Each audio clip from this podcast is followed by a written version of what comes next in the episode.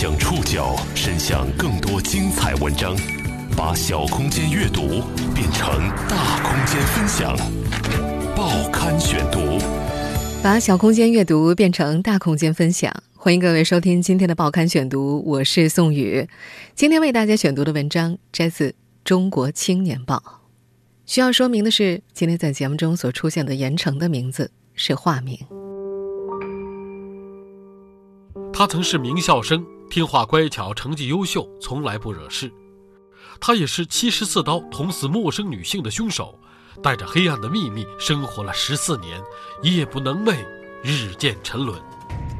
是什么让一个优等少年对陌生人下此毒手？又是什么让这个黑暗秘密十四年后重见天日？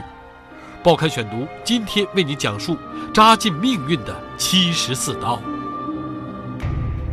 因为深藏着一个秘密，二十九岁的严惩近十四年都活在黑暗里。他不敢交朋友，白天害怕人群，晚上不敢睡觉。曾是名校生的他，成绩从优变差。成年后频繁换工作，结婚又离婚，而这一切都是因为他在十五岁的时候杀了人。今年三月，这个深藏多年的秘密。终于被警方揭开。落网之后，他对警察说：“那是自己从人到鬼的分界线。”不久前，在家乡江苏泰兴公安局的审讯室里，他一口气交代了当年杀害一位无辜女性的经过。随后，在看守所里，他十四年来第一次体会到一觉睡到天亮的滋味。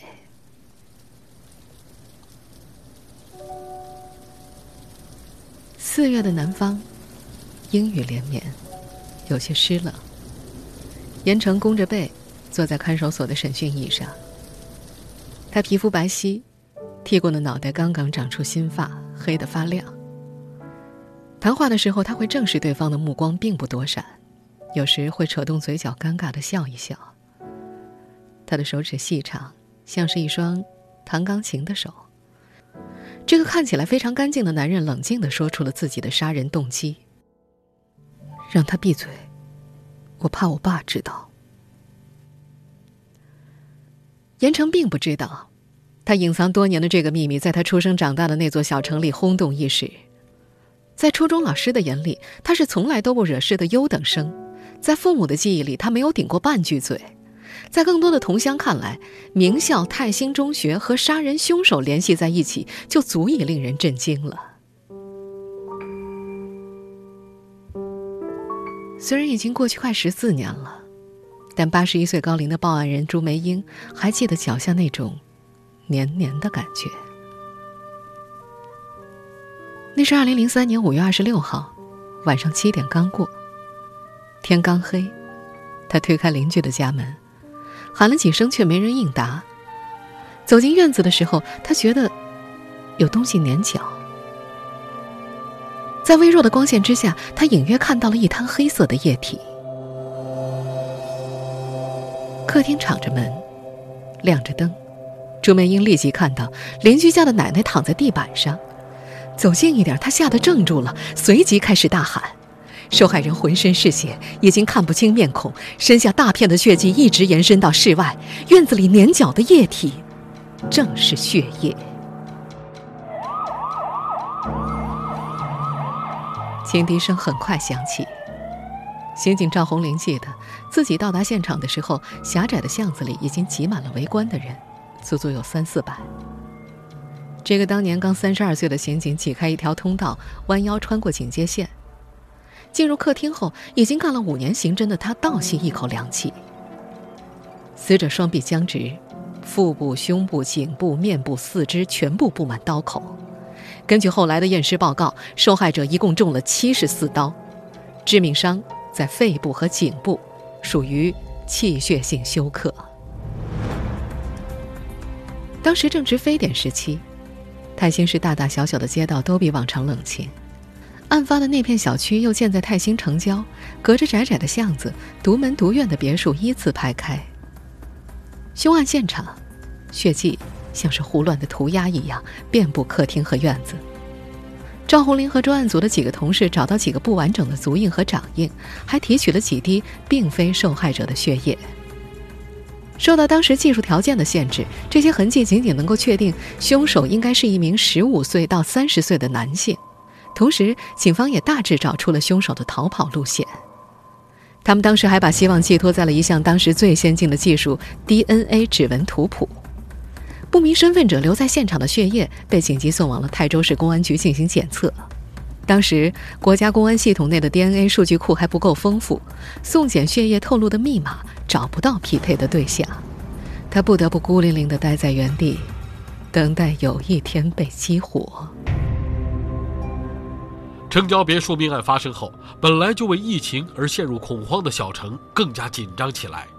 整座小城都被这起凶残的杀人案搅动着，有人被捅几十刀的说法在坊间流传，在人们的想象中，凶手是躲在暗处的一头凶残猛兽，不知何时就会再次扑向毫无防备的人。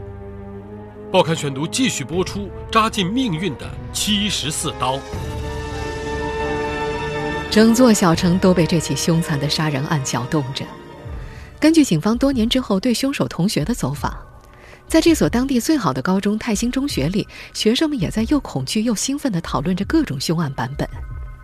不过，高一年级的男生严成从来不参与讨论，他稳稳地坐在自己的位置上，看起来没什么异常。赵红林记得。为了这起案子，全市六万名左右的警察出动了将近四百人。他们调查了凶案现场附近几乎全部有前科的人，随后又把调查重点转向了和现场一路之隔的一所中等职业学校。那时，警方都觉得可能中职学生的素质相对较低，坏孩子多一点儿。十七岁以上的男生全部都要见面问话，十五岁以上的也要查阅档案。当地公安局成立了专案组，江苏省公安厅也派遣专家协助调查。赵红林一直牢牢的记得，那段时间在公安大楼三层的刑警大队，灯光整夜整夜的亮着，烟灰缸里塞满了烟头。他和同事在烟雾缭绕中忙着分析线索、推演案情。一边是大面积排查，另一边，在泰兴的一家破旧招待所里，死者的丈夫王伯官正在接受警方的询问和调查。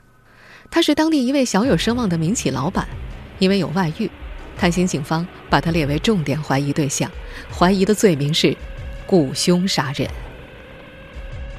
不过，在专案组圈定的排查重点里，盐城所在的泰兴中学并不在列。盐城的初中班主任张宝华至今还记得那个聪明的男孩，在泰兴最好的初中里，他的成绩能够长期稳定在班级前五名，他还是班里的团支书，口才好，组织能力很强。经常主持班会，学校的晚会和歌唱比赛也都张罗得很好。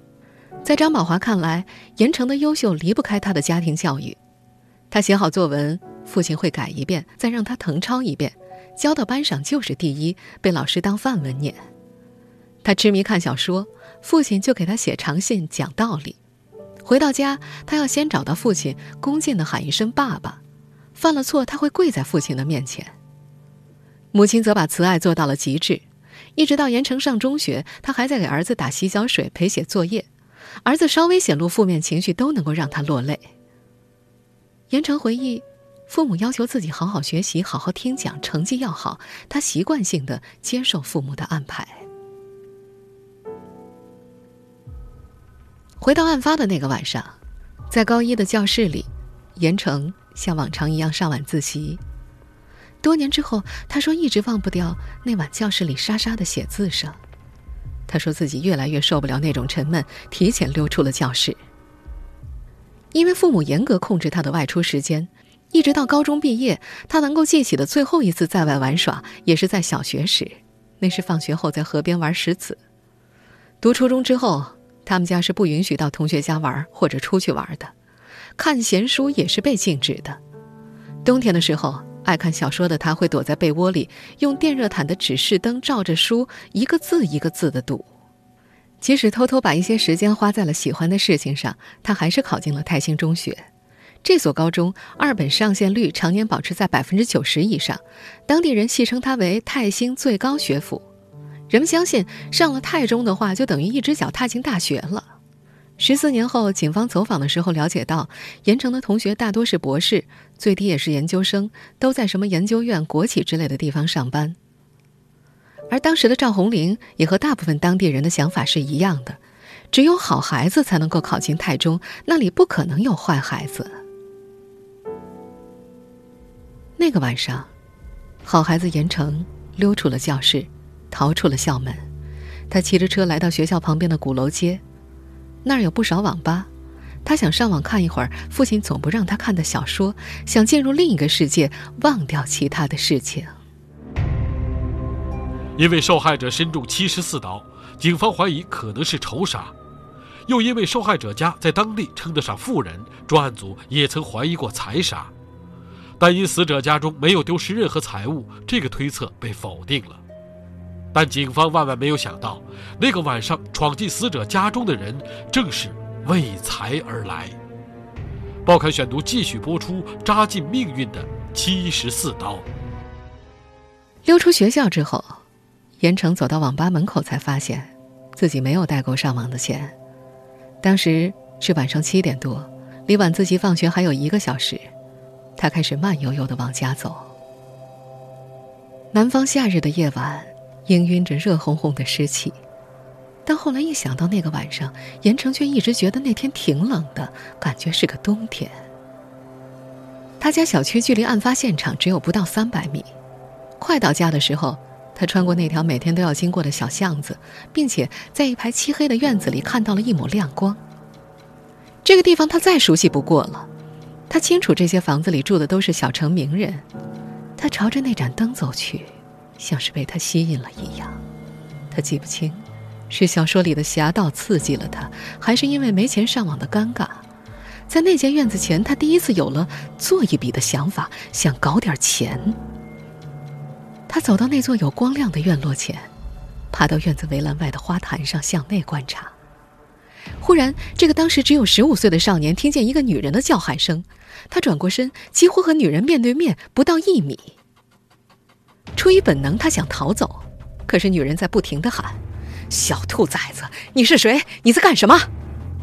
严成回忆，那一刻自己的脑子一片空白，所有的想法都是这件事不能被我爸知道，不能被我爸知道，不能被我爸知道。多年以来对父亲权威的恐惧和脸面的成全，让他拥有了一种条件反射：一做错事，第一时间想的就是如果被爸爸知道了会怎么样。坐在看守所的讯问室里。成年后的严成说起那种恐惧感，把脸埋在了手掌里，失声痛哭。他说：“这种恐惧感来自于父亲沉重的爱和害怕父亲失望的压力，自己的每一步都要按照父亲的意思去做，任何不符合主流价值观的都会被他视为污点。母亲给他洗衣服，父亲如果觉得不好，会给他再洗一遍。中学的时候，父亲常常请班主任吃饭，了解他的情况。”大学的时候，每学期父母都会到宿舍为他铺上一床新被子。他说，他们的举止都很端庄，为人也很正派。我爸妈最注重面子了。停顿了几秒，他又肯定的重复了一遍：“对，最注重面子。”在严城的记忆里，他想和父亲亲近，但不知怎么亲近。他从来没有跟父亲有过任何双向的交流，每次做错事。他不是挨打，就是要听父亲讲至少两个小时不重样的道理，甚至大学选什么专业，毕业做什么工作，和谁结婚，要不要生孩子这些事情，都来自父亲的安排或者要求。披着涉嫌重大刑事案件的橙色背心，严成说：“他这样会让我觉得很累，但他又控制不住自己那样做，我必须接受这些，否则他就会很伤心。”后来面对父亲，他学会了演戏。他说自己即使不乐意，笑一笑，也不过是扯动一下嘴角而已。在大规模的排查和有针对性的调查都没有结果之后，警方的疑点再次回到了受害人的丈夫王博官的身上。案发前午后，受害人本来和王博官一起在乡下的工厂里，后来王博官以孙女儿没人照看为理由，让司机把受害人送回了市区。这个做法让警方和所有的知情人都感到怀疑。案发前四十分钟，受害人曾经接到儿子的电话，要他去自己店里吃饭。如果他没有准备晚饭，而是听了儿子的话，或许就能躲过那场厄运，躲过那个趴在他家院墙外栏杆上的男孩。事实上，十五岁的男孩连院子也没进去。根据他后来回忆，听到受害人的呼喊，他正站在一团阴影里。原本他可以沿着小巷舒展年轻健壮的双腿，就此跑掉，跑进另一种人生。但是他太害怕了，只想让他别叫了。他伸手去捂女人的嘴，换来的却是更响亮的救命声。他说自己脑子里全是声音太大，声音太大，连刀子是什么时候捅上去的都不记得了。在陷入回忆的时候，他仍然觉得当时脑子里一片空白，用刀刺人也没有觉得害怕，只害怕有人看见，被人知道。一个名校优等生逃课上网，扒别墅院子的栏杆，根本就解释不清楚。他绕到女人身后，用左臂勒住她的脖子，用右手持刀持续的捅向她。他边捅边把人往屋里拖，直到自己没有了力气，女人也没有了声音。做完一生中最脱轨的事，十五岁的少年严成丝毫没有意识到，自己的手也受伤了。在看到受害人没有气息之后，他反而有一种平静感。他找到了这栋房子的洗手间，清洗了沾满血的手。旁边的厨房里，受害人为晚饭煮的粥正在冒着热气。走出洗手间，他听到有人发出嘎嘎的声音，跑上二楼，发现两间敞着门的屋子里都没有人。循着声音来到后院，看到有个老人背对着他，头也不回。严成马上意识到他是个傻子，没有威胁，就走出客厅，翻墙离开。事实上，那位老人是受害人丈夫患有智力障碍的兄长。怀中抱着的是受害人的小孙女儿。离开之后，严成没有马上回到距离不超过三百米的家，而是绕到家对面的河边，把那把原来用于耍酷的弹簧刀扔进了小河里。整个作案过程大概只有五六分钟。多年后再回忆起这一切，严成说像是在做梦，就像当年的那个夜晚一样。也正是从那个夜晚开始，噩梦一直没有离开过他。报刊选读继续播出扎进命运的七十四刀。十四年过去，刑警赵红玲和装满物证的铁皮柜子一起老了，他的鬓角冒出了白发，物证柜表面也出现了片片锈蚀，但他始终没有放下这起案子。这十四年间，泰兴公安局每年都会把这起案子过上两遍。与此同时，全国公安系统 DNA 信息库也在迅速扩容。三年前，局里建立了自己的 DNA 鉴定室。泰兴公安局刑事技术科的警员从铁皮柜里取出了那两滴血迹样本。赵红玲还记得，血迹的颜色已经发暗，散发着发霉和腐臭的味道。尽管如此，技术人员还是重新找到了隐藏在这两滴血迹上的那串密码。以后的每天早上，这串密码都会被拿来与信息库进行对比。不管是当年参与办案的赵红玲，还是刚刚进入警队的新警员，都在静静的等待着密码匹配成功的那天。落网之后，严成回忆，杀人之后，年少的自己跨上自行车，骑出巷子。发现路上的行人像往常一样悠闲，没有人注意他，一切都一如往常。只是那场噩梦就再也没有离开过他。当天晚上回家之后，他一闭眼就看见受害人的面孔，耳边响着一阵歇斯底里的救命声。此后多年，每次回家，他都要绕到大路，再也没有走过那条小巷子。但是在他的脑海里，那个摇曳着微弱灯光的小院子，并没有因为时间变得模糊，反而越加的清晰起来。从民警后来调出来的成绩单来看，他的分数从整栏的九十多分一路下滑，八十、六十，直到五十。参加高考，这个曾被父母师长寄予北大清华期望的男生，只考上了江苏的一所三本院校，成了太中剩下的百分之十。除了成绩快速退步，三年高中生活他看起来并没有别的异常。他也会跟同学说笑，没有跟任何人发生过摩擦。只是没有人知道他曾经不止一次的想过自杀。高二的时候，他曾经爬上窗台，不料母亲忽然出现。高三的时候，在某个雨下的大的看不到前方道路的日子里，他闭着眼睛骑车，渴望车祸降临。落网前一段时间，他还想去西藏，就死在那儿，因为雪很纯净，而自己太脏了。上大学后，他就在外面租房住，怕在宿舍里不小心说出梦话，更害怕那个经常在他梦里出现的满脸是血的老太太。他从不睡床，觉得床下有人。从大学起，他就睡在地上或者沙发上。每天晚上，他都睁着眼，一直到天亮。但比起黑夜，他更怕白天。白天让他无处可藏，他怕人来人往，怕与人交流，怕秘密被人看穿，因为要不停的伪装，让别人觉得你是个正常人。在看守所，严成说：“我在我爸身上学到的东西，就是不要说太多，因为我觉得他说的太多了，而且都没用。”但他不得不接受父亲所有的计划。大学毕业之后，他去了上海，进入父亲安排的国企上班。他住在父母置办的房子里，迎娶了父母认可的妻子，并按照双方老人的意思跟妻子生下了一个孩子。他平静的一字一句地说：“我看过一个故事，你给一个人做了一桌好吃的，你希望他多吃一点儿，你觉得为这个人做了很多。”但他其实只是想喝杯水而已。在别人的眼里，他过着有车有房有妻有子的体面生活；但在别人看不见的时空里，他豪赌盗窃，过着另一种人生。他关注过辛普森案，清楚被抓的那天早晚都会到来。他相信自己拥有的一切最终都会失去。他说，在赌完之后才能够觉得自己彻底放空了，但是必须要输。他要提前把这些东西全部都抛弃，他宁可自己不要。从大学毕业到二零一六年八月，他一共欠下了两百多万元赌债。他想用那样的刺激冲淡对杀人回忆的恐惧。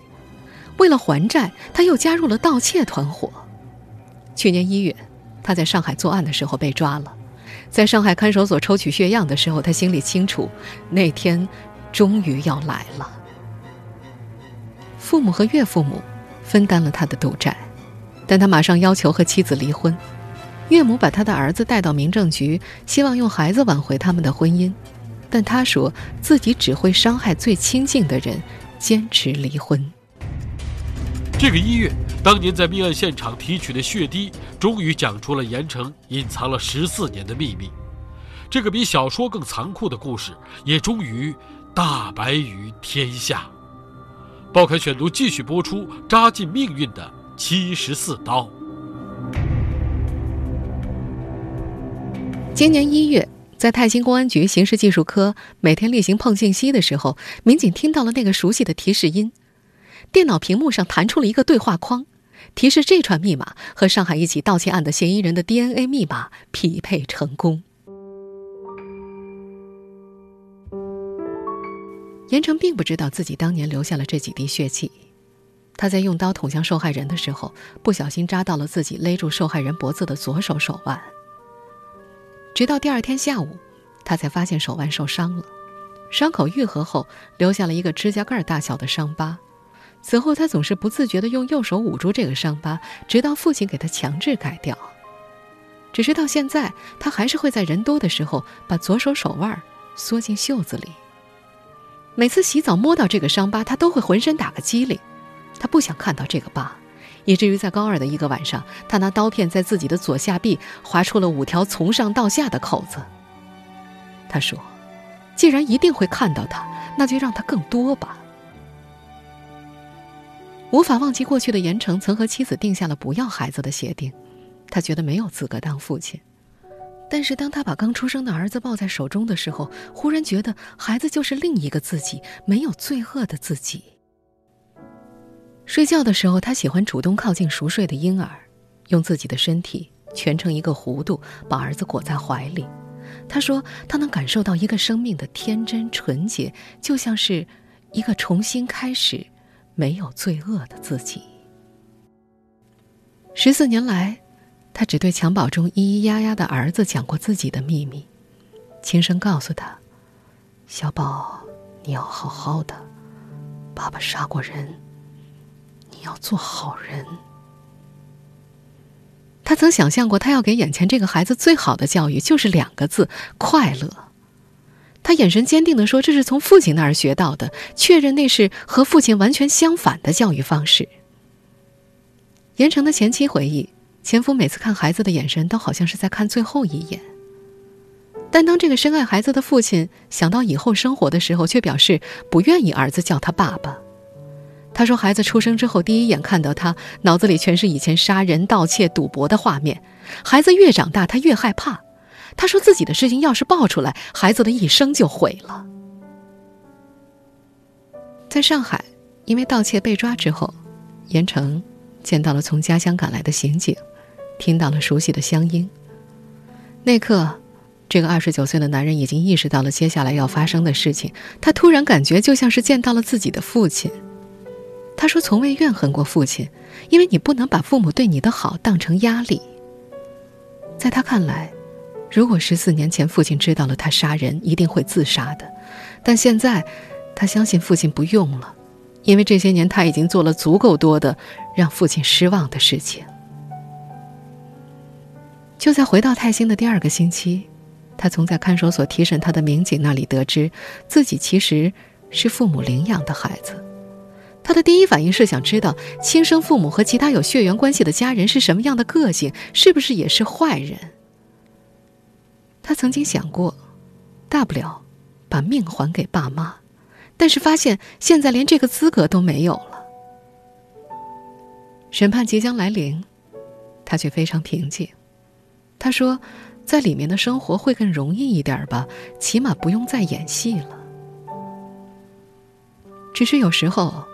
他还是会想起十四年前的那个晚上。他杀了人，在洗手间里清理血迹。少年抬头看到镜子里的自己，满脸是血，就用手去擦镜子，可血越擦越多。那一刻，他对着镜子里的自己说：“从现在开始，你已经不是人了。”